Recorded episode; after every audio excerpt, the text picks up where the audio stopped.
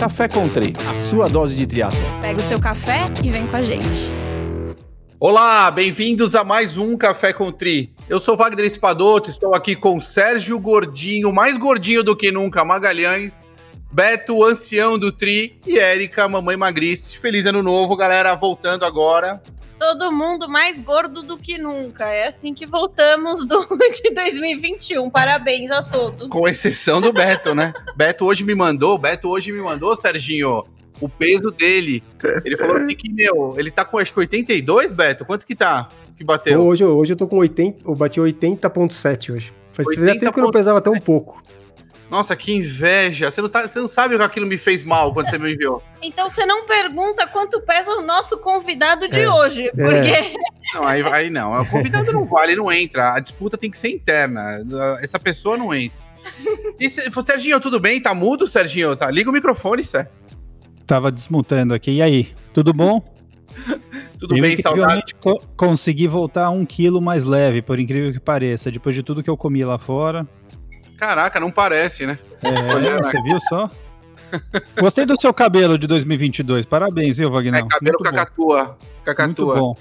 É, tô ficando careca, né? Tô assumindo já a barriga e a careca. É tudo de uma vez, tá chegando, mas tudo bem, né? Vamos, vamos falar de coisa boa, de quem realmente tá fininho no shape e, tá louco para competir. Pessoal, convidado, nosso convidado de hoje é um triatleta profissional brasileiro-americano, americano-brasileiro, eu não sei ainda identificar muito bem isso. Ele tem dupla cidadania.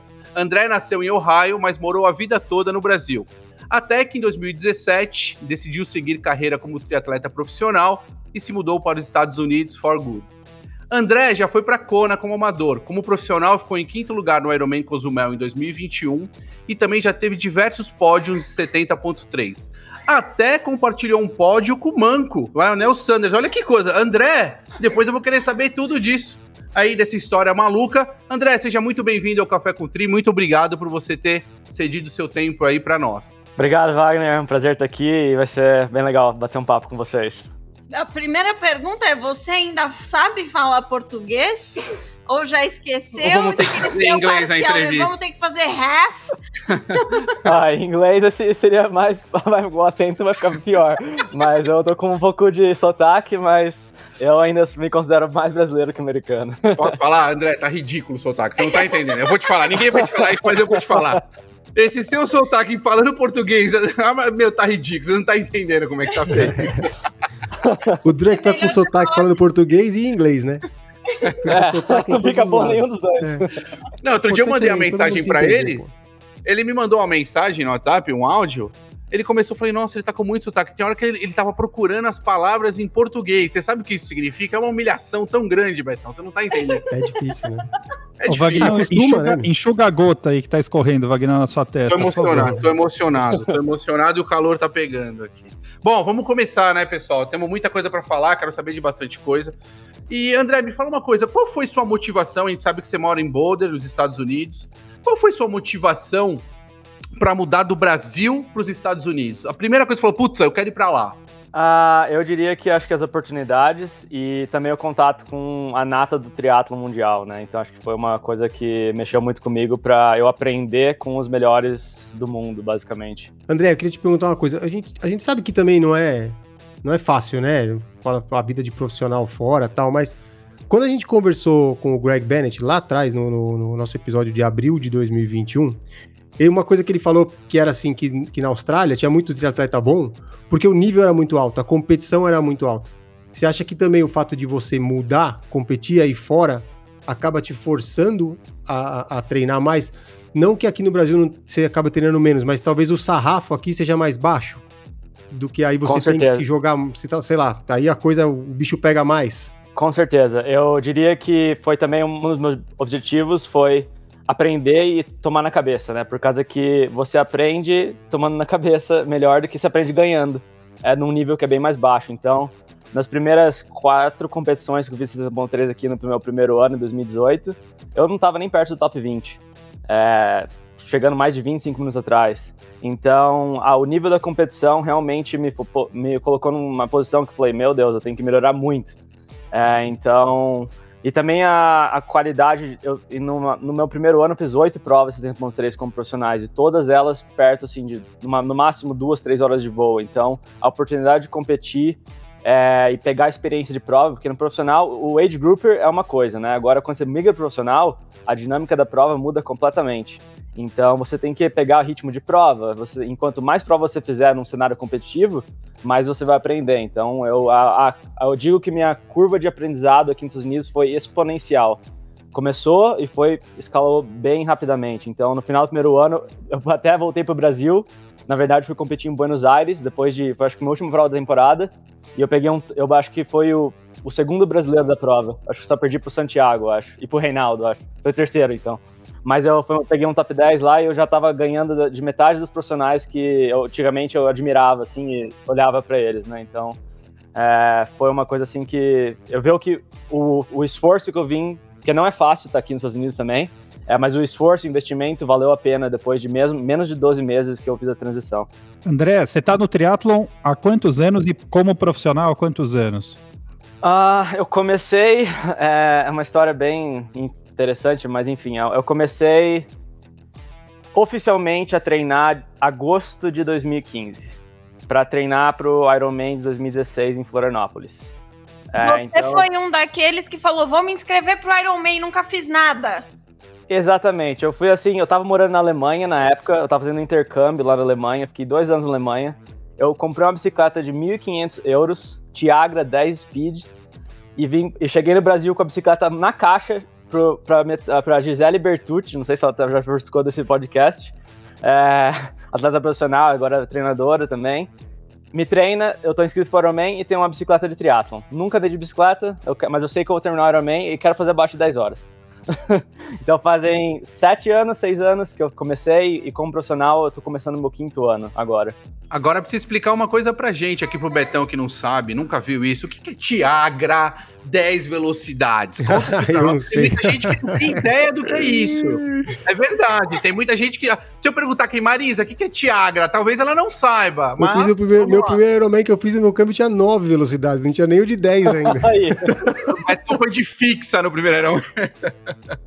É, eu, o Tiagra 10 Velocidades é, é, o grupo da Shimano mais, acho que hoje em dia nem sei se vende mais, né? Mas é um, é um grupo bem básico da Shimano, que basicamente eles colocam nas bikes do Walmart aqui nos Estados Unidos. É, então, é, foi basicamente com isso que eu fiz os dois. Eu fiz o Ironman Florianópolis e Kona com o Tiagra 10 Speed, até mudar pro Ultegra mecânico. É, e você pulou, hein? Você pulou 105 ainda. Pulei, pulei. Fez um upgrade bom aí. Agora, deixa eu te perguntar uma coisa, André. Você comentou que você foi tomar na cabeça e muitas vezes você chegava aí 20, 25 minutos atrás dos atletas. Qual que era o seu mindset nesse momento, sabendo que você estava chegando bem atrás dos caras, né, de ponta? Como que você fez para ter essa persistência, essa vontade de continuar e melhorar? Porque, cara, quando você começa a tomar muito na cabeça e muito tempo, você fala, poxa, isso aqui não é para mim, vou voltar, né? E ainda mais que você estava num outro país, como que foi esse seu mindset?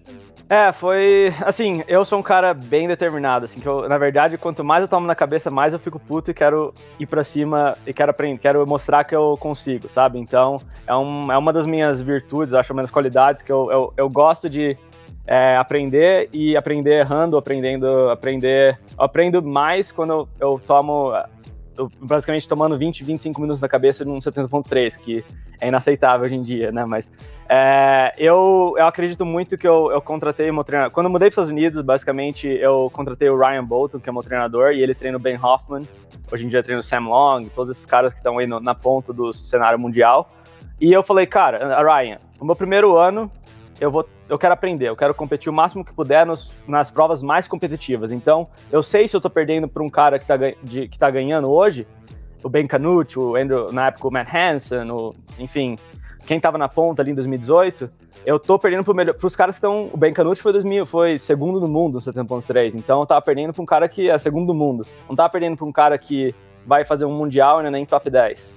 Então, é, eu tinha ciência disso, e eu estava trabalhando no longo, no longo termo, né? Eu tinha um meta de 3, 5 e 10 anos, né? Então, minha meta de 3 anos era qualificar para o Mundial e participar do Mundial. Eu fiz isso em 2019, no segundo ano. Então, foi assim, a cada prova que eu fazia, eu ia vendo uma evoluções é, marginais. É, gradativamente, eu vinha vindo, ah, pô, não tô, eu tô, pô, quebrei o top 20. Daí na outra prova eu tava lá, eu fiz, tava fazendo um sprint finish pro 16 lugar, quando o cara que 17 não tava nem aí, mas eu tava lá querendo lutar por cada posição. E chegou, acho que na quinta prova da temporada, eu já tava no top 10. Então, chegando 20, 15 minutos atrás, alguma coisa do tipo, mas tava melhorando, sabe? Então, eu vi que, pô, tô no caminho certo, então, mas tem muito trabalho pela frente. Até hoje em dia eu falo, ainda tem muito trabalho pela frente, por causa que eu comecei tarde no triatlon. Eu tenho uma certa é, talento, mas assim, eu pratiquei esporte toda a minha vida, mas eu sei que eu tenho ciência que eu preciso de mais uns dois, três anos para lutar de igual para igual para qualquer um na distância Ironman, que é meu foco de longo prazo, né? Você comentou do Ryan Bolton. É, eu sei que tem uma história engraçada de como é que você chegou nele, né? Mas eu queria que você contasse um pouco, tipo, como é que é a sua relação com ele sendo um técnico americano e quais as diferenças que você vê no treinamento dele versus o treinamento que você teve aqui no Brasil? Porque você chegou a ter, acho que, um ou dois coaches brasileiros, né? Você, enquanto você morava aqui. É, eu diria que, além da mudança de treinador, foi uma mudança de atitude minha também. Por causa que no Brasil eu ficava muito. É, agarrado na, tipo, querer mostrar meu potencial. Então toda hora eu tava treinando, competindo. Todo treino era uma competição. Aqui nos Estados Unidos, todo treino tinha um propósito. Então, tipo, tinha que respeitar a zona. No Brasil, eu saía para correr já na. Eu tava correndo com o Igor, com o Chicão, treinando com a CPH. Eu queria mostrar para eles que eu era forte o suficiente para treinar com eles. Então, eu acabava treinando errado. E aqui eu, eu peguei um approach muito mais de focar no treinamento, focar no meu treino, fazer o meu por causa que o, o, Ryan, a metodologia dele não muda muito do que a metodologia do Brasil, mas é uma metodologia que é bem regrada, né? Então, eu, e a minha atitude com, com o treinamento mudou também, né? Eu amadureci muito quando eu mudei para ele. Foi uma ciência, assim, que eu sempre tive uma, uma metodologia meio militar, assim, que eu gosto de ser... O cara vai correr no, no, menos 20 graus, eu vou correr no menos 20 graus e fazer o prescrito que é para ser feito, no, no, no matter what, né? Não, não importa o que, o, o que acontecer. Eu quero nem que eu até passe mal, que aconteceu já em uma prova que eu apaguei no ano passado, tipo, eu vou até onde não dá, né? Então, essa é uma qualidade minha que eu tenho que tomar um pouco de cuidado, mas, mas enfim, resumindo, é, eu. O meu relacionamento com o Ryan foi, foi assim: eu mudei para os Estados Unidos para aprender e eu mostrei. O Ryan, tipo, ele foi uma relação assim que a gente. O Ryan é um cara meio tough, assim, que ele é meio duro, assim, tipo, ele não gosta de, de firula, né? Ele gosta de treinar, é para treinar, é para treinar. Então, eu vim com uma mentalidade assim e logo nos meus, primeiros anos falei, Ryan, eu preciso trabalhar também, por causa que eu não consigo pagar você e morar aqui, por causa que eu morei com ele por oito meses. Eu morei em Santa Fé, foi a minha primeira cidade que eu vim aqui nos Estados Unidos. Eu fiquei oito meses lá e lá fica 2.100 metros de altitude. E eu tava treinando com uma keniana que ganhou a Boston, a maratona de Boston, na verdade. E mais com o Ben Hoffman e com outro atleta. Então, foi assim, um ano de muito aprendizado, de muito assim, é, eu tava basicamente num alistamento militar ali, seguindo a rotina, aprendendo muito e, enfim. E o Ryan, ele, ele percebeu que eu era um cara meio diferente, não era um cara que tava ali pro, pelo status, era mais para que eu quero é, realmente seguir carreira nisso e fazia porque eu amava, né? Eu não fazia porque era, eu queria postar na mídia social, eu queria fazer por causa que eu gosto muito, eu queria me desafiar, eu tinha metas ambiciosas. E até, enfim, até agora tá sendo uma relação muito é, boa que eu, tenho, que eu tô com ele. Faz, acho que eu, tô começando meu quinto ano com ele, então, é, e não vejo meu trocando de treinador tão cedo. Muito bem. Muito bem. Eu só não consegui entender ainda, André, que é uma dúvida mesmo. Eu vou voltar para a pergunta. Você falou que começou o triatlon não faz muito tempo, profissional não muito tempo. E, é, veio uma paixão aí, né? Pelo, pelo esporte e, e dessa paixão profissional. Você teve outra, outros esportes anteriores que te deram como base e, e, que de moleque que, que você conta um pouquinho desse teu histórico, que é legal, o histórico esportivo, até levar você à paixão pelo triatlo e profissionalismo? Sim, então é uma boa pergunta, por causa que eu sempre quis ser atleta profissional. Eu nasci jogando bola, é, trein... acho que eu treinava jogando, treinava, né? Jogava bola mais de 10, 12 horas por semana, todo dia pelo menos duas horas enfim, no clube, no meu prédio tinha uma, uma quadra de, de futsal ali que eu descia. Minha mãe tinha que gritar, pra eu, pra, gritava do apartamento para eu subir para comer, porque senão eu ficava o dia inteiro brincando lá com meus amigos tudo mais. É, mas eu vi que o futebol ia ser bem difícil, porque eu não era muito talentoso, mas eu era bem. Os caras me chamavam, eu era lateral direito, né? Então eu corria para cá e para lá, era o cara, eu era o motor do time, né? Então eu já tinha uma certa habilidade para o negócio de endurance, né? Depois disso, eu comecei a jogar tênis. Eu comecei a jogar tênis com 12 anos, quando eu morei aqui nos Estados Unidos, na verdade, por um ano. É, por causa que eu nasci em Ohio, é, mudei para o Brasil quando tinha um ano, fiquei até aqui com 12 anos. Depois eu voltei para os Estados Unidos por um ano e meio, morei na Califórnia com meu pai, que ele estava fazendo um mestrado na, na UC Berkeley lá. Daí começou a minha paixão pelo tênis, por causa que eu entrei no time da. Eu comecei a fazer umas aulas, comecei a participar do time de, de da high school e voltei pro Brasil e comecei a treinar sério. Acho que eu tava ali, eu tava ganhando bolsa na, na, na época do colegial para estudar no, no, num colégio é, particular, né? Porque que no Brasil não nos colégios públicos é difícil, né? E, enfim.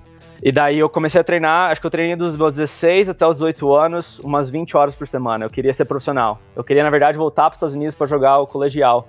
Eu queria sempre fazer mais, né? Então eu ia para academia escondido do meu treinador, é, como eu te falei, aprendi muito com meus erros, né? Fazia supino antes de treinar quatro horas, bater, bater bola, então Legal. não deu muito certo. Você sabe que é... isso, isso me lembra o filme, que aliás a gente faz, sempre que a gente não faz a sessão recovery, não sei se vocês já assistiram aquele filme, não sei como fala em inglês, o Voando Alto, que tem a história do Ed Edwards, que o sonho dele desde pequeno era ser profissional atleta olímpico. É muito parecido com essa tua garra, né? Que todos os esportes que você fazia, você já pensava, eu quero ser, né? Você já olhava para frente no melhor. Isso, isso te leva para muito legal essa, essa história mesmo.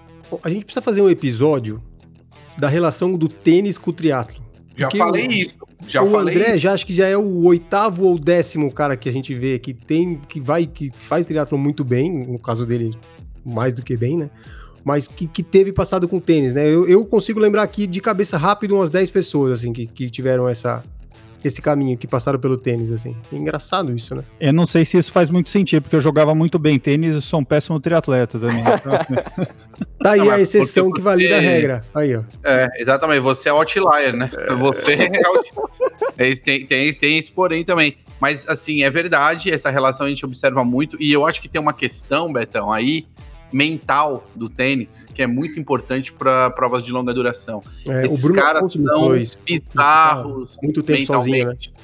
Exato. E assim, o tênis é um esporte individual. Você veja, olha, olha a característica desses caras. É, é um esporte individual, triatlo é um esporte individual. E a cabeça desses caras funciona. O, o, o tênis é um, é um, jogo, é um game mental gigantesco. Esses caras trazem esse mindset, muitas vezes, para pra batalha ali no field, né? É bem legal isso. André, deixa eu só te fazer uma pergunta.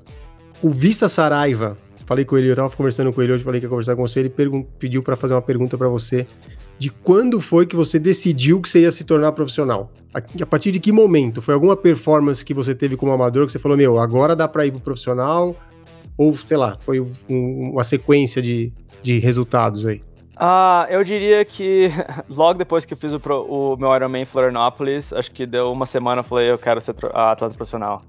Então, acho que, acho que logo no primeiro Ironman eu já vi que eu tinha muito potencial e já tinha condição de, de ir, mas eu não tinha noção nenhuma. Tanto que eu comecei a treinar muito mais e acabei machucando por um ano em seguida. e que ano que foi isso, André? Qual o tempo do Ironman que você fez em Floripa? Eu fiz Florianópolis 2016, que não foi um ano muito rápido, choveu pra caramba no pedal. É, fiz 9 horas e 27, acho. Acho que eu nadei para 58 minutos, pedalei para 5 horas e corri para 3 e 19. Olha aí, olha aí, Beto. Que humilhação. Esses caras, eles falam com você. Agora eu vou dizer, hein? Não parece porque eu tô assim um pouquinho acima do peso, só um pouquinho, não parece. Mas eu fiz 2010, eu fiz quase esse seu tempo aí. Não parece. Mas podia ter sido profissional, Betão aí, tá aí. Não fui para os Estados Unidos, Oi, não fiz tá nada. Só... É a oportunidade que se perdeu o Brasil de é. ter um atleta com esse potencial, Sim. viu? André, é, a relação de. A gente vê hoje muita relação né, de atletas com marcas e a gente tem hoje uma relação de mídia social, de. Você, você é um cara bem ativo né, nas mídias sociais, tem o um canal, o seu canal lá no YouTube. Como que é essa, essa relação né, das marcas e como que funciona o processo de patrocínio aí nos Estados Unidos?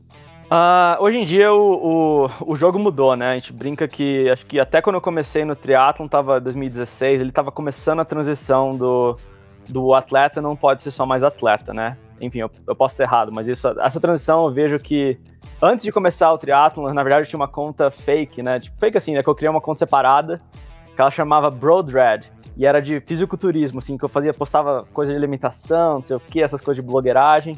E acabou que eu já peguei esse, esse instinto de você, é um negócio que é cativante. Você vai ganhar seguidores, você vai, meu Deus do céu, eu não sou, eu sinto o rei da, da montanha aqui, né? É, então acabou que hoje em dia eu digo que o atleta profissional que quer ser bem sucedido, ele tem que ou fazer a mídia social dele, ou ele tem que contratar alguém fazer. Por causa que hoje em dia você não vai ganhar, pagar o seu salário, você não vai ser bem sucedido só ganhando de premiação de prova ou enfim, é, de, você não vai conseguir bons patrocinadores se você não tem uma presença social muito grande. A não ser que você for campeão do mundo, daí beleza, você pode fazer o que você quiser. É, pode até comer pizza de café da manhã, igual o Gustavo Iden fala, né? Mas, é, então, eu vejo que a maioria dos atletas que estão realmente alavancando e conseguindo bastante patrocínio são os atletas que têm canal no YouTube. Eles fazem postagem regularmente no Instagram, tem uma periodização, ou tem alguém que toma conta da, da conta deles, né? Então, como eu Hoje eu tenho tempo para fazer isso, porque eu não tenho ainda. Não, eu ainda. Eu considero que eu ainda não tive o meu ano de. A gente fala breakthrough year aqui, né? Que é tipo, que, que realmente, pô, agora o André vai, tipo, vai embora mesmo no cenário mundial, né? É, então eu ainda tenho um tempo para fazer essa mídia social, eu coloco bastante tempo planejando. A gente criou um canal no YouTube aqui na, na, durante o Covid que ajudou muito, muito, muito com a relação de patrocinadores. É, é, trabalho, mas eu, enfim, eu sou eu me formei como engenheiro no Brasil, então eu estudei, eu, eu sei mexer com computador, com essas coisas de vídeo, enfim, aprendi.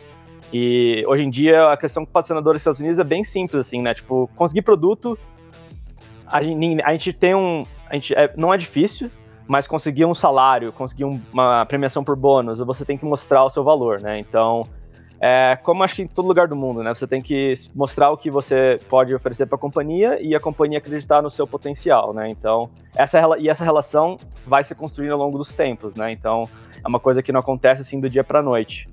E você acha que, que estando aí nos Estados Unidos, é, André, facilita um pouco esse processo, né, de, de buscar patrocínio, de ter as marcas ao, ao, seu lado? Com certeza. O que eu acho que mais assim a, a, ajuda é a exposição, né? Por causa que eu digo assim, né, que quanto maior o investimento, maior risco, às vezes você pode ter o maior retorno também, né, por causa que você está se expondo, jogando, você, você joga lá suas fichas de poker all in, você pode ganhar o jogo, você pode, enfim, duplicar o seu valor. Então, eu estando aqui em Boulder, além de ser muito bom para treinar, é uma baita de uma janela de exposição no todo o cenário global, porque toda hora eu tô ali treinando com o Tim O'Donnell, com com o Matt Hanson, com o Sam Long, com, com, Big, com, com o Justin Metzler, com a Mirinda Carefree. Então, isso me, me põe uma exposição bem grande com relação aos possíveis patrocinadores, que assim quando tem um resultado, penso, pô, o André lá, ele, oh, ele treina com ele, pô, o moleque tem, tem potencial. Então, eu digo que ajuda muito, tá? Se eu tivesse, em, em, por causa que se eu tivesse em outro lugar que não tem uma, um outros atletas profissionais, talvez não, mas por estar em Boulder, por estar inserido na comunidade, na meca do triatlo aqui nos Estados Unidos, ajuda muito. Não, e isso é muito importante porque daí as pessoas te conhecem, né? Um acaba postando o outro também, então Exatamente. nas redes sociais ajuda muito nesse sentido, assim.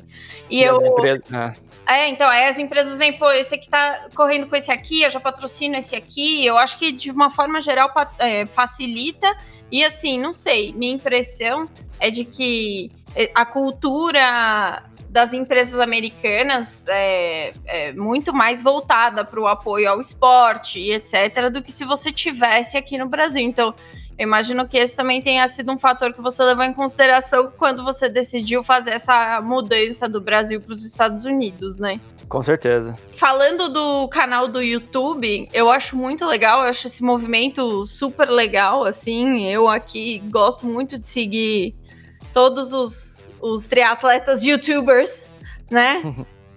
e você sente que que diferença que isso fez? É uma curiosidade minha, assim, que diferença que isso fez por, por exposição de marca mesmo? Ou porque o YouTube tem aquela mini renda no, em cima da, das visualizações? Isso ajuda também vocês de alguma forma, esse, essa renda? Essa ou não é relevante? Né? É, a monetização do vídeo, boa. É, eu diria que a maioria dos tratados que fazem uh, os canais no YouTube não é por causa da renda, porque a renda, assim, a não ser que você seja um cara que tá ali com tendo um milhão de visualizações no YouTube, você vai estar tá fazendo um salário bom. É que dá pra você assim viver bem, né? Mas a, claro que a, a, a, monetização ajuda um pouco, mas assim, não é uma coisa assim que muda, de, vai mudar a sua vida. Mas é mais pela. A gente começou pela questão de documentar nossa, nossa jornada, assim, né? E acabou que teve empresas que a, patrocinam alguns vídeos, então isso, tipo, elas pagam pra gente fazer alguns vídeos, isso para expor a marca delas. Tem empresas que, a, que a, a, aproximam da gente, approach, né, aproximam da gente pra a gente, pô, você acha que a gente, a gente, a gente faz uma, uma proposta de patrocínio, mas você coloca, tipo, coloca o nosso logo em alguns vídeos do YouTube, mas sem um compromisso, então isso é uma coisa ser forçada, então toda hora, toda, toda semana vai ter um cara vendo a logo lá da, da empresa dele ao, ao longo do ano. Então isso traz uma exposição global, né? Por causa que o YouTube é uma coisa assim, tanto que muita gente do Brasil pergunta, ah, por que eles não fazem em português, não sei o quê.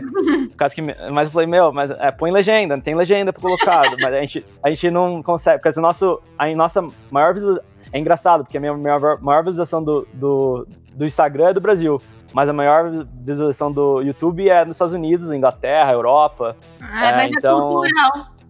É, mas as empresas estão. Tem empresas que colocam isso já no, na, no, no seu salário, basicamente, como pagando um, um videographer, um, um, um filmógrafo. Ah, não, nem sei como fala em português, mas isso. mas Alguém pagam... para filmar. filmmaker, filmmaker, né? Não é, não é isso? Então, para então isso já está incluso no, no, salário do cara do, do, da, com a empresa para fazer para fazer os vídeos regularmente ter, ter a então tipo se, se, o cara tem cinco ou seis patrocinadores cada um pagar um pouquinho dá para pagar um filmmaker pro ano inteiro então é, geralmente é isso que a gente quer que o nosso canal idealmente hoje a gente faz tudo por conta que é, é difícil a gente tá crescendo uma demanda assim que a gente não, até não consegue fazer um vídeo por semana por isso que a gente nem promete mas, é, idealmente, se tivesse alguém para ajudar, com certeza conseguiria é, é, fazer um negócio bem mais legal, igual até o. Acho que vocês. Acho que o Wagner treina o André Sanches, né? Do, da Garage Training. Que eu acho o canal dele, eu, eu vi né, também, achei super legal, e enfim. Ah, mas, mas enfim, aí é tem, tem uma equipe é. por trás, né? Tem Exatamente. te ajudando. E, meu, deixa. Eu tô, tô dominando aqui as perguntas. Eu tô com outra curiosidade. Quanto você acha que essa parte de mídias sociais agrega na sua carga de trabalho? Porque a sua carga de trabalho são as suas horas em cima da bike, suas horas correndo, nadando e etc. Só que, meu, essa parte de mídias sociais, como você mesmo falou, é, faz parte do trabalho também, né? Você acha que isso toma muito tempo, assim? Como gerenciar? Preciso só complementar a questão dela. Ela falou em carga de trabalho, falando em treinos praticamente, né? Nadar, pedalar e correr. Mas a gente sabe que a sua carga de trabalho está envolvido alimentar-se e descansar. É. Né? Sendo que sua hora de descanso você acaba indo é, fazer algum outro tipo de trabalho que são os filmes. Acho que é isso que. E tem a carga é mental disso, também, né? É. é. então, realmente tem um peso, é, não vou mentir. O mais, o mais o peso, assim, é a energia que você gasta extra do estresse de ter que filmar, de ter que produzir algum conteúdo. Mas eu acabo conciliando, é, tentando conciliar isso com meus treinos. Então, nos meus dias que eu tenho treinos fáceis, são os dias que eu vou, vou trazer a câmera, vou trazer a GoPro, eu vou capturar o conteúdo. E essa é a parte mais difícil, por causa que Hoje em dia eu não tenho uma, uma eu filmo muito com a minha namorada, com a Rachel, né? Então a gente tem uma rotina meio diferente, por causa que ela começou com o treinador, então isso complicou um pouco a nossa rotina de filmagem. Mas é, a parte da edição eu consigo fazer sentado na minha, na minha, Essa parte que eu mais gosto. O problema é capturar o conteúdo, que eu acho que eu, gasta mais energia, assim, pra, nesse processo do YouTube. Ou seja, já consegui, já sei que eu já tenho um o quê? Job, um, um job. job. Eu. Filmmaker! Movie Maker. Movie Maker. se, tiver, se tiver alguém do Brasil que quer vir pra Boulder pra fazer é, filmmaking. Eu aceito! Nossa, vai ter, muito, vai ter muito trabalho, porque tem muito atleta procurando isso hoje em dia. Ah, pronto. Já vou, já vou criar uma empresa em Boulder pra esse tipo de trabalho. Olha o job, olha o job aparecendo. Você vai prestar serviço? Vou prestar serviço, eu vou fazer. É.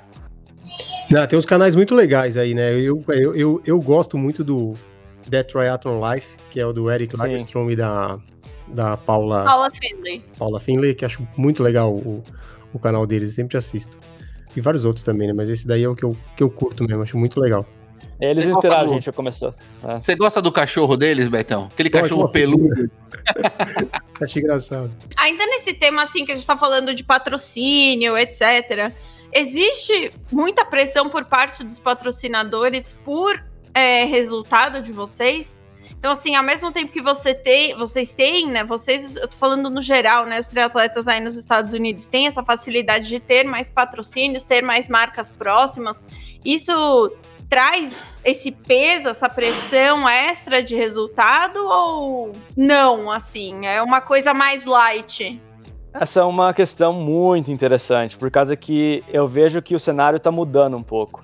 É, antigamente eu diria que sim, o resultado é o número um. Mas hoje em dia você, mesmo não tendo resultados tão expressivos, mas se você tem uma mídia social igual o Triathlon Life tem, é, e, e, os caras, por exemplo, o Eric, ele era um atleta muito bom, ele tá em decadência agora, porque ele gasta muito tempo com filmagem, com ele faz a cada detalhe, ele tem 5 mil câmeras, drone, ele, ele produz o vídeo dele, é, um, é virou um, um filmmaker profissional mesmo, por causa que ele gasta muita energia com isso. É, porque a renda deles agora praticamente é essa e da lojinha, né? Porque é, exatamente. não tem como viver só de campeonato, né? É de premiação então, de campeonato. É, ele, é. ele se dedica muito lá mesmo. Então é um, é um, Eu digo que hoje em dia você não precisa essencialmente estar produzindo resultados expressivos. Claro que você não pode estar falando que ah, eu sou foda, mas eu chego vigésimo. É, então você, claro, tem que ter alguns resultados, mas você tem que ter um mix, né? Então, se você tem uma mídia social grande, você tem um, uma relação. Eles gostam muito do é, com sua relação, interação com o público, né? Você faz um, um YouTube, hoje em dia podcast estão gravando bastante, então engajamento, eu ia falar engagement, né? Eu tava procurando a palavra. eu fui te ajudar. Você pode é, valeu. falar que nós temos alguns especialistas na língua, fica tranquilo. é, então, mas hoje em dia, para responder a sua pergunta, assim, eu vivo pelo resultado. Eu gosto, eu, na verdade, eu quero, eu, eu faço isso para me ocupar agora, porque que se, na verdade, respondendo sinceramente pra você, se eu tivesse todo o tempo do mundo, eu acho que eu ia treinar mais, eu ia fazer cada, mais besteira. Então, hoje em dia, tipo, eu brinco, né, que eu, eu comecei aqui, isso é uma história que, enfim, eu comecei nos Estados Unidos, primeiro ano, eu trabalhei como nem garçom, era tipo buster que eles falam aqui, que você vai, tipo, pegando o prato das mesas e colocando na, na, na, na pra lavar, pra, eu carregava, tipo, ia passando pelas mesas. Pessoas, né? Exatamente, então eu trabalhava isso, tipo, três, quatro vezes a semana, de noite é, num restaurante chique, então eu ganhava bem, tipo, eu ganhava 100 dólares por noite que eu trabalhava. Falei, pô, beleza, tô, tô, tô, aprendendo aqui, eu não quero. Enfim, segundo ano, eu aprendi, eu virei lifeguard, que é tipo salva-vidas. E eu falei, beleza, tô sentadinho aqui, eu não tô precisando carregar peso, pelo menos, né? E até mudei de Santa Fé e fui trabalhar em New Jersey, que eu morei com minha tia lá, que acabou minha grana, né? Que eu mudei pro Brasil com. Eu vim para os Estados Unidos com 50 mil reais em 2018, acabou em 3, 4 meses, porque o dólar é absurdo, né? E, enfim, daí no meu terceiro ano, eu mudei para Boulder, porque eu conhecia a Rachel, e eu comecei a trabalhar como técnico de natação. Eu fiz um curso e comecei a dar aula para as criancinhas ali, tipo, de, pra, pra aprender a, a, como fala, é, fazer bolha, tipo, só, enfim. eu fui aprender. Eu, eu, que desgrameira, Betão! Olha é. aí, você imagina você imagina no momento, esse momento, eu lá com o meu querido Noah, assim, ah, aqui ó, vai lá na aprender a nadar com o tio André Lopes. Faz bolha, faz bolha. Faz bolinha. então, daí eu fiz isso, daí eu migrei pro time da, dos, dos 6 aos 8 anos, daí eu migrei pro do 12 aos 20, eu trabalhava na Rally Sport, né, que é, que é a, a academia aqui de Boulder, né, bem conhecida.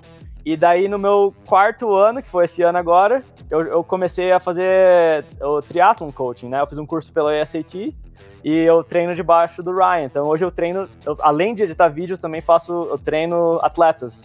É, então, porque aqui nos Estados Unidos você não precisa ter um bacharelado em educação física, você precisa ter experiência e você precisa ser responsável pelo que você está passando, né? Então, é, como a experiência de tratamento profissional, age grouper, agora que eu faço profissional, então eu comecei a fazer isso que ajuda muito, porque eu consigo trabalhar de casa, de qualquer quando eu tô em competição, então eu consigo mesmo ter uma renda, porque se não fosse isso eu não teria condição de estar aqui, falar bem real para você. A gente aqui no Brasil tem um monte, tem bastante triatleta profissional, né? Por exemplo, tem o Santiago que tem a assessoria dele, o Igor que tem a academia que não é dele, mas é, tem, é da família, tal. Aí nos Estados Unidos, o, os, atletas, os atletas profissionais, eles têm outra ocupação também? Ou o cara é só atleta? Tem al, é... algum tem alguma outra ocupação assim? A gente fica nessa coisa que ah, lá é diferente, sei lá. Queria saber se é igual, se tem alguma relação nisso aí também. Cara, isso que é, é, é, o meu maior, é o meu maior incômodo, assim, que eu fico falando. Que a galera, ah, isso é muito fácil, a galera consegue ver do esporte. O Sam Long, que foi, tipo, hoje em dia, agora sim ele deslanchou, né, esse ano. Até o ano passado, ele trabalhava, ele trabalhava na Rally Sport como técnico de spinning. ele fazia duas vezes a semana, tipo, ia lá fazer aula de spinning para ganhar, pra ganhar o free membership, a mensalidade de graça. E ele, até o ano passado, eu acho que ele ainda treina, ele, ele treina atletas também. Então, ele é, até o cara foi segundo mundo o ano passado. Aí sim, acho que agora ele parou. Mas até o cara chegar lá, todos os atletas profissionais aqui, eles têm algum, alguma renda paralela. Tipo, alguma, eles, é, a, a ideia, você não pode ter um, tem atletas que têm uh, empresas part-time, né, que tipo, 20 horas por semana, é, é, aqui eles fazem muito home office, né, então ajuda algumas coisas do tipo, mas tem atletas que fazem coaching, atletas que trabalham de salva vidas, tem atletas que enfim, é muito difícil um atleta, eu digo assim, em Boulder talvez tenha mais, mas a maioria, eu diria que assim, nos Estados Unidos deve ter uns 10 que não fazem nada, no máximo. A, o resto faz alguma coisa. Até você chegar lá no topo, ganhar top 10 em Kona, você não, você vai estar tá fazendo alguma coisa do lado. Isso, para responder a pergunta da Erika, eu ia falar, tira a pressão um pouco dos, dos resultados, tipo, você fazer um negócio mais naturalmente, não, pô, se eu não, se eu não ganhar essa prova, eu não vou conseguir pagar o aluguel no próximo mês. Então, isso tira um pouco da pressão de você fazer um, uma evolução mais é, gradual, assim, né, do, do, do, seu, da sua carreira, né? Tava ouvindo uma vez, acho que foi, no, não sei se foi no podcast do Greg Bennett ou se foi no próprio, no vídeo do canal, no canal do, do, do Tim O'Donnell e da Melinda Carefree, que ele falou que, acho que o Tim O'Donnell ele é corretor de imóveis também, não é? Sim, ele é. É, tá vendo? A gente é sério? É, tá é isso, assim, eu não sabia que ele era realtor. Eu não sabia. É, é, ele não é realtor, para outras pessoas. Ele tem vários imóveis que ele, ele faz o. Ele maneja vários imóveis que ele acabou construindo, ganhando, na, comprando. Ele faz. Ele mexe. Ele tem bastante imóveis que ele toma conta é, para quando ele se aposentar, ele vai estar tá com ah, é uma justo. renda. É, é, é o Betão, se fosse aqui no Brasil, seria o famoso roleiro, entendeu? roleiro. de Madonna é roleiro de banda. Faz André, rolo lá. André, conta, a gente já, já falou várias vezes aqui, o Wagner e a Erika tiveram experiência de passar um bom tempo em, em Boulder. E, mas acho que é interessante você que está há muito tempo contar um pouco da, do que você encontra por aí e por que as pessoas, né, Boulder é considerado e, e é apaixonante para quem ama o triatlon, a corrida, a natação. O que que, que, que tem de tão diferente aí é, para quem quer ficar um tempo ou quem quer morar, quem realmente gosta de triatlon, assim, que você pode contar? Ah, eu diria que o principal seria. Acho que o Wagner pode, podem confirmar, né? Acho que a comunidade Boulder abraça o esporte endurance. Isso é uma coisa que significa muito para os atletas daqui, porque tem, tem é, muitos atletas olímpicos aqui, corredores profissionais, é, triatletas profissionais, ciclistas profissionais. A, a estrutura da cidade facilita o esporte de endurance. Então, isso ajuda muito. E, por exemplo, aqui é um dos, lugares, um dos únicos lugares do mundo que eu posso estar correndo a qualquer hora do dia, o carro vai mudar para direita, o pessoal respeita, né? Então, é, é, o pessoal não acha estranho, você não se sente um, um estranho correndo na rua é, em qualquer horário do dia, qualquer hora da semana, né? Porque sempre tem alguém fazendo isso. Então isso ajuda muito. Além da estrutura, da, da qualidade de treino, que você sai em cinco minutos você está em estradas muito boas, montanhas e estradas de terras para correr e enfim, lá vai a história, né? É, quando eu comentei, quando eu comentava aqui com o pessoal, o pessoal me pergunta muito, né, como é boulder? Eu falo assim, ó, boulder é o seguinte, você tem basicamente num raio de 3 km, você tem uma pista de atletismo que você pode entrar e treinar, você tem piscinas públicas que você paga uma taxa e você pode frequentar, ou mesmo a rally, onde você encontra todo mundo lá treinando. E várias piscinas, é, né? Várias trilhas e parques que você sai da sua casa correndo em 5, 10 minutos, você está em vários lugares diferentes, podendo ter ali percursos variados, né? E de bicicleta, por exemplo, você sai 15, 20 minutos, você está em 7, 8 tipos de montanhas diferentes com altitude, ou seja, você tem um cenário perfeito e as pessoas respeitam você. Então é o, é o cenário ideal, né? É o cenário ideal. Eu tenho uma pista de atletismo, assim, padrão olímpico a menos de uma milha de casa que está aberta basicamente a maior parte do dia. Só quando tem as, as crianças vão lá na hora do almoço fazer tem uma atividade de educação física, você não pode estar tá lá. Mas no verão, que é quando é bom de treinar aqui em Boulder, a pista é aberta o ano inteiro, porque não tem escola, eles as, ela fica aberta o verão inteiro, né? Tipo, aberta para qualquer um usar. Não, e, e, e, tem várias, né? Não tem só, tipo assim, é isso que é interessante. Não tem só essa que fica super perto da sua casa. Com certeza, se você tiver em outra região, vai ter uma outra que é também Sim. super perto. Então, assim, meu, é sensacional. Fora o tanto que é lindo. Eu diria, eu acho que o único problema é o risco, assim, de leão da montanha, né? O risco de urso, urso cobra. Porque, meu, eu canso de ver a galera fazendo vídeo. Aí eu tô na trilha aqui correndo e daí passa uma cascavel, sei lá que raio de cobra que é que tem aí. Rattlesnake, né? É, é exato, é cascavel. Mas, cascavel. enfim, é, porque nem tudo pode ser perfeito. Exatamente. Mas daí cê, o negócio, cê, quando eu tava aqui em Boulder um dia correndo na montanha, daí você tem que ter um. Você tem que ter um segurança, né? Então a gente fala o Big Unit, que é o Sam Long, falei, ele era um jogador de futebol antes. E ele, eu falei, meu, a gente viu um urso um dia, eu falei, meu, você é de futebol, você vai na frente aí, cara. você vai dar o teco nele. É a seleção natural. Tem que levar o Vagnão, que o urso foge dele, viu? Foge, foge de mim, não. O urso me pega e vocês fogem, né? Porque você é comido pelo urso. Ah, não. Eu vou aproveitar pra contar um episódio que a gente viveu em Boulder. Nossa, conta. Nossa, meu, foi o seguinte. Tô lá no, na trilhazinha. O Wagner ficou embaixo. Eu fui literalmente correndo uma trilha, assim, pra cima. Um Rocky Mountains, uns negócios lá. E beleza. E o Wagner lá embaixo fazendo sei lá o que, que ele tava lá. E aí. Dormindo, okay, né? Eu, não, não, eu, fui, não, eu fiz, eu fiz um... Rio Rap porque eu não é. aguentaria a luta toda. Ele tava comendo eu... peanut butter com pão, eu sei. Ele ficou lá embaixo, gordinho. Sanduíche de PB&J, mas enfim, ele tava lá embaixo me esperando, eu fui dar a volta e tal. A hora que eu desci, ele falou assim, você viu o urso? Eu, que urso? Ele, meu, chegou lá embaixo, a galera tava toda gritando: é o urso, é o urso, não sei o que, todo mundo fugindo, tira as crianças, não sei o que. Olha, se eu passei por um urso, eu não vi. Se ele me viu, ele também fugiu. Alguma é. coisa aí nesse meio aconteceu. É, mas você é passada. Se, se, o urso come, você não fica nem sabendo o que aconteceu. Você tá dentro da barriga. Nossa, cadê? Cadê a corrida?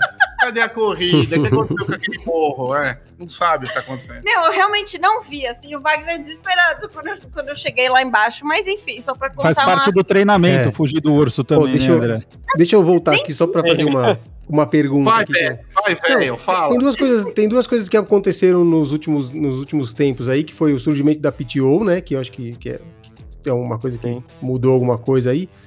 Pra, queria saber o que mudou para você. E assim, agora no, no, em 2021, 22, no começo, final de 2021, começo de 2022, teve essa equipe do Waterfall Bank, né?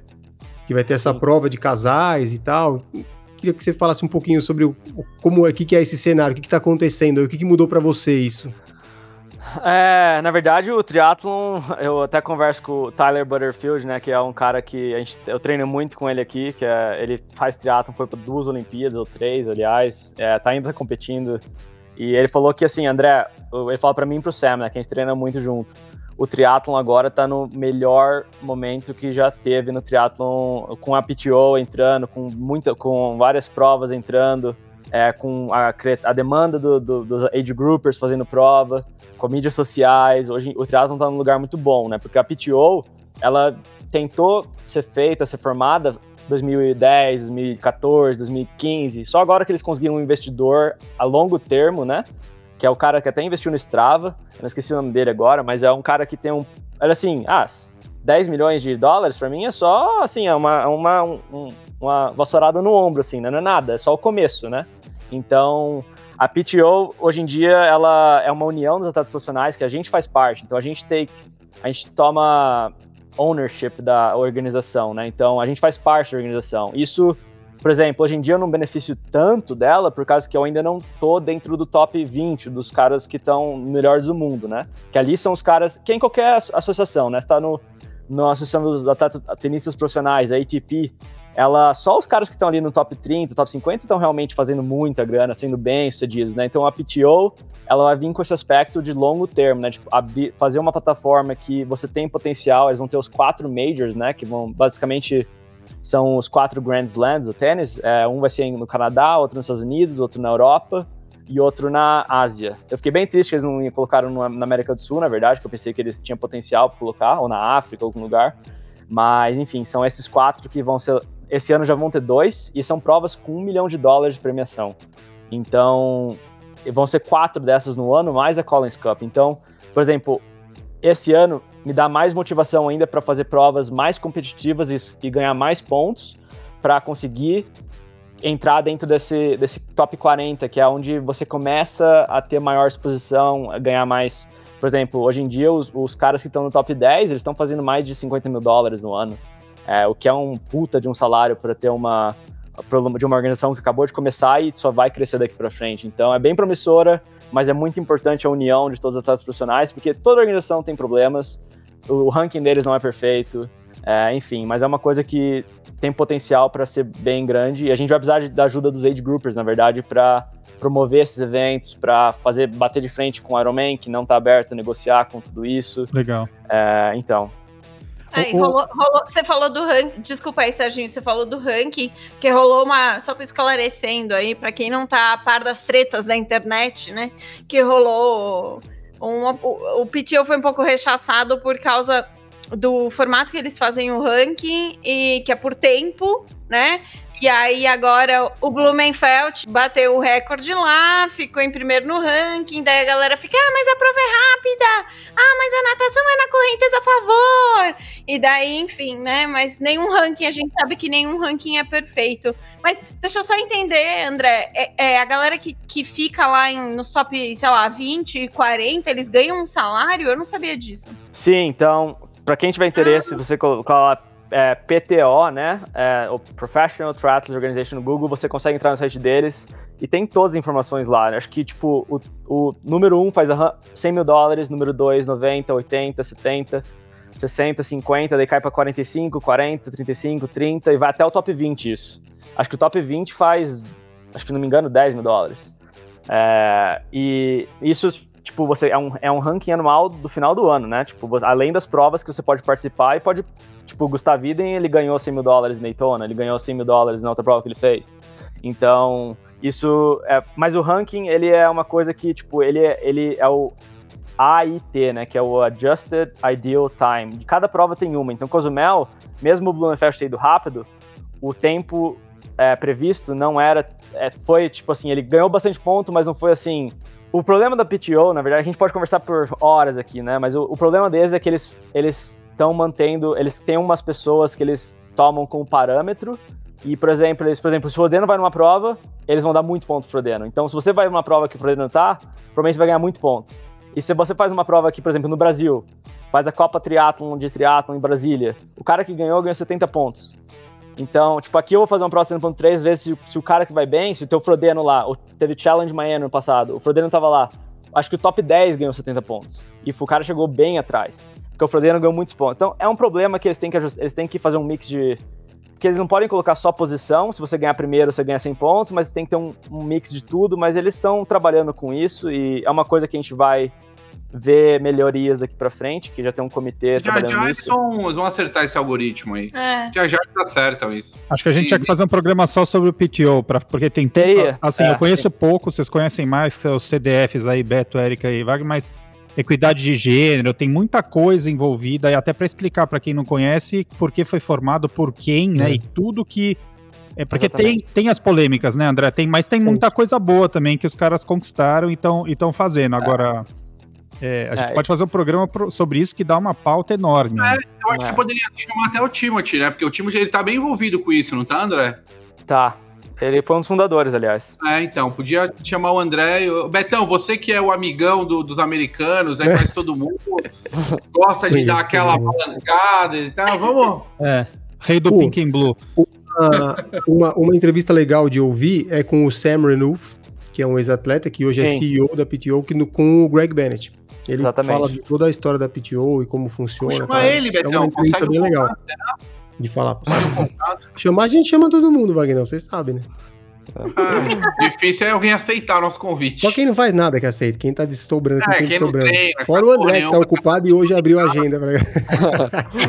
não, mas uh, enfim, a, a, eu diria que a PTO, ela tá, assim, o ranking deles é, é honesto. Tipo assim, tem algumas exceções, mas assim, diria que 90% ele é ele é acuro, né? Tipo, ele, ele é condizente do que Preciso. É, Preciso, exatamente.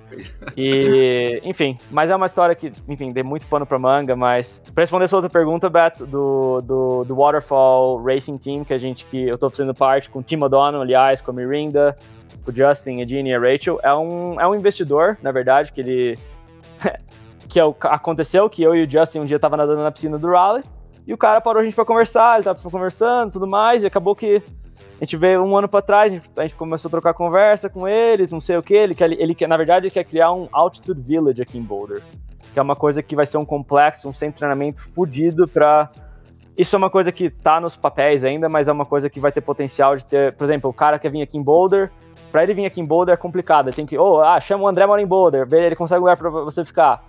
Mas lá vai ter tipo um flat que você vai poder alugar por mês, sem ter compromisso, e você vai ter uma estrutura, restaurantes, hotéis, é, pista, natação, academia. Toda estrutura, né? Um camp. Vai ser um camp. Vai ser um camp que você pode fazer o ano inteiro. É. Exatamente. Isso você é uma ideia que. que tá aí, né? E você sabe que estarei aí e você sabe disso, né? É. Então ele tem várias ideias e ele criou esse time para criar uma comunidade que ele quer no futuro ter training camps semanais aqui na, em Boulder, né?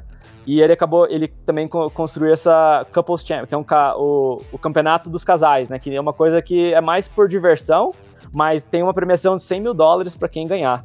Então, é uma coisa que vai ser bem legal, vai ter, acho que. Fica um mais divertido aí, né? Exatamente.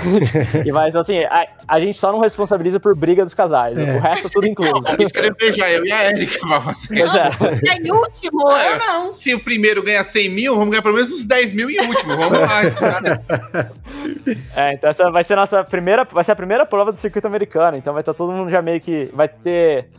Vai ter atletas olímpicos, acho que o cara que ganhou o Alex E vai estar aqui, o Vincent Lewis, enfim, vai ter uma. Vai ser bastante gente. É, nomes de peso, assim, tipo. Que legal. E vai ser bem legal. Assim, vai ser, e eles estão. A gente faz parte desse time, que é, uma, é um time global que é, tem vários benefícios e tudo mais. E a ideia é inserir os, ter os profissionais mais perto dos age groupers nas provas também. A sua namorada tá voltando de lesão também, né? Então você tá, tem essa. Tem que dar uma é, acelerada mas... nela aí, pô. Pois é. Não posso falar muito. É, eu, antes da gente encerrar aqui, pra gente não se prolongar muito, porque se deixar a gente conversa horas a fio, né? Mas a gente tem que manter um limite aí no tempo dos nossos episódios. Eu queria que você falasse rapidamente do episódio que você comentou lá no início, que você falou, pô, eu tive um apagão numa prova. É, foi, acho que junho, né, do ano passado, que você teve esse apagão aí. Conta como que foi lidar com isso, o que que aconteceu, como foi retornar aos treinos depois. Acho que você deve ter ficado bem assustado, assim, na época. É, foi uma das coisas que, daquelas coisas que você aprende do jeito errado, né? Você aprende errando, né? Então, foi um vacilo meu. Eu fiz uma. É, foi a primeira vez que eu fiz provas que a gente fala back-to-back, -back, né? Tipo, você faz uma prova no final de semana e faz no outro. E eu fiz dois lugares muito úmidos e quentes. Então eu esqueci de me. De, depois da prova que eu fiz no final de semana, fiz o 70.3 Des Moines aqui no Iowa, que era um lugar bem quente. E acabou que eu sou. Eu sou de. Eu cresci em Piracicaba, que sertão, o inverno, like, muito quente, em, em, quente muito quente no interior de São Paulo. Então eu, eu, eu, na verdade, adoro calor e umidade. Eu me dou muito melhor que outras pessoas. É, principalmente porque eu sou um cara menor, mais enxuto. E acabou que eu, eu, tenho uma alta confiança disso. Só que o que eu esqueci de. Esqueci é que eu moro em Boulder faz dois anos e que é seco e o clima fresquinho. então eu, eu, eu, perdi um pouco dessa adaptação. É, então foi que eu não me preocupei com alimentação pós-prova. E eu fui fazer uma outra prova no final de semana seguinte, em Williamsburg, que é um lugar que 100% de umidade, muito úmido, muito nem tão quente, mas muito úmido. E eu tava desidratado pré-prova.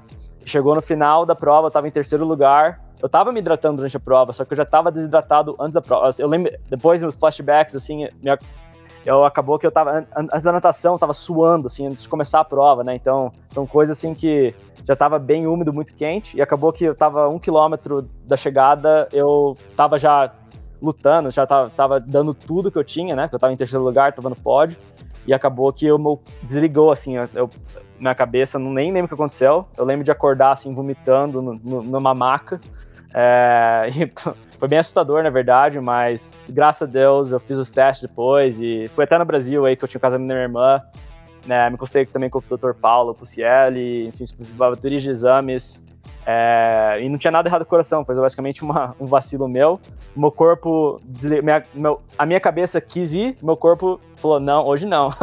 e basicamente foi uma, uma coisa que eu levei para Cozumel, porque para Cozumel eu me preparei muito bem é, para para não pra, fazendo muita sauna. Então, sauna foi uma acessória bem grande que eu fiz aqui. Foi uma lição que eu aprendi para não brinque, não brinque com o frio e não brinque com o calor. além, além da sauna, rapidinho, só pra, além da sauna, como que você lidou com. Você tinha que aclimatar, você só utilizou sauna? Sauna e treinos indoor sem ventilador sem ventilador. E você tinha algum protocolo de não hidratar, por exemplo, antes de entrar na sauna? Era sauna pós-treino? Qual que era? Sauna, protocolo de via de regra, sauna sempre pós-treino e não hidratar durante a sauna. E não ficar saindo, tem que. Você entrou, você fica lá. É, até você não aguentar mais, basicamente, né? O meu treinador queria ficar 30 minutos. Falei, não, não consigo ficar 30 minutos de cara. eu ficava tipo 15, 20, dependendo. Se eu fazia um treino, sempre que eu saía da natação, já ia pra sauna. E não Agora... bebia é. Agora, André, tem uma coisa, né? Você sabe como é, como é mensurado a temperatura dos atletas? Você sabe como é mensurado, não? Não. Pra saber se realmente tá aclimatando ou não. Ainda bem que não. você não sabe. Quer Ainda bem que, que, você não, sabe. Vamos manter assim. Mas é, é, sauna ajudou muito. É, e treinos indoor de baixa intensidade, sem calor. A gente utilizou esse protocolo aqui também para os atletas que foram para Cozumel, hot tube, da cabeça para baixo, e tinha todo um protocolo de sair logo após o treino e já entrar na é. sauna, não hidratar durante a sauna, né, para ter uma adaptação maior, aumento de sudorese e não, não refrigerar corpo. Bem legal. Que bom que estamos alinhados. Não tem segredo, não. Pessoal, acho que a gente está se aproximando do fim, infelizmente, né? Mas o Betones, ele quer fazer o Ídolos do, Ídolos do Trio, o Ídolos do passado, né? Eu vou trocar esse, o título desse quadro. Não, não precisa ser do passado. A gente sempre faz um, um, a gente sempre tem no final aqui uma pergunta, né? Que a gente sempre coloca se é o, o convidado tem algum ídolo que do, pode ser no triatlo, no esporte em geral, né? Algum atleta, algum técnico que te inspirou, que te inspira ainda, para a gente depois colocar aqui no um breve currículo dele aqui no Instagram do Café com Tri. Uh, eu acho que o meu primeiro ídolo no triatlon foi o Igor Morelli, uh, por causa que ele tinha ganhado a prova de Florianópolis e foi um cara que até hoje admiro e é um cara que ele tem a mesma mentalidade que eu tenho de ele vai, ele quer para ir para ganhar, ele não quer ir para fazer só para cumprir tabela. Então uhum. eu, eu, sempre me, me esperei muito dele no começo uh, e ainda ainda admiro muito ele como pessoa e amigo. Legal. Sensacional. Então, Betão, anota aí. Já anotei, Igor, o Igor já foi? Não, o Igor não foi ainda, né? Não, ainda não. A gente já convidou ele, mas a gente tá com dificuldade de agenda também. Ele precisa vir um dia aqui também, pô. Não, ah, tem que é, botar o Igor. Ele queria botar o Igor. Cachorro, vamos falar a verdade aqui, vai, A gente arruma, pô. Queria ração pro cachorro, queria não sei. É, eu não entendi muito bem. Tem que arrumar isso. uma ração. Tá difícil de eu arrumar, né? Eu tenho um pouco Ô, acesso Wagner, a isso. Você vai liberar ele do, do Roda Presa, é isso que eu tô entendendo? Roda Presa, né? Vamos fazer o Roda Presa também. Faz tempo, faz tempo que não, eu perdi um pouco a roda prática. Presa, Você tá aliviando o Roda Presa pra ele? É eu conto o Roda Presa do André. Ontem ou anteontem que eu, eu ouvi numa live, a pessoa foi sair para correr e escorregou no gelo, caiu, se, se estrupiou inteiro. Fala aí a verdade, André. O, o, o brasileiro aqui, o, o, teimoso brasileiro, pensando que ele é um norueguês, foi sair na correr no gelo, né? E não o suficiente, ele foi subir a montanha. E, daí, e, e pra descer a montanha no gelo.